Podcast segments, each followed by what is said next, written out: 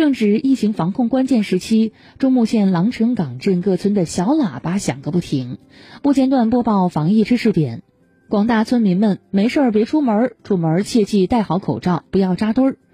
在青谷堆村，村干部正在用老百姓听得进、听得住、记得住的家乡方言，开展着宣传车走街串巷，不停地宣传防疫政策。青谷堆村的老人卢秀琴说：“我年纪大了，视力不好，手机看不清，就是听广播来了解防疫知识。咱村许多老年人都是通过这种方式，效果好得很。”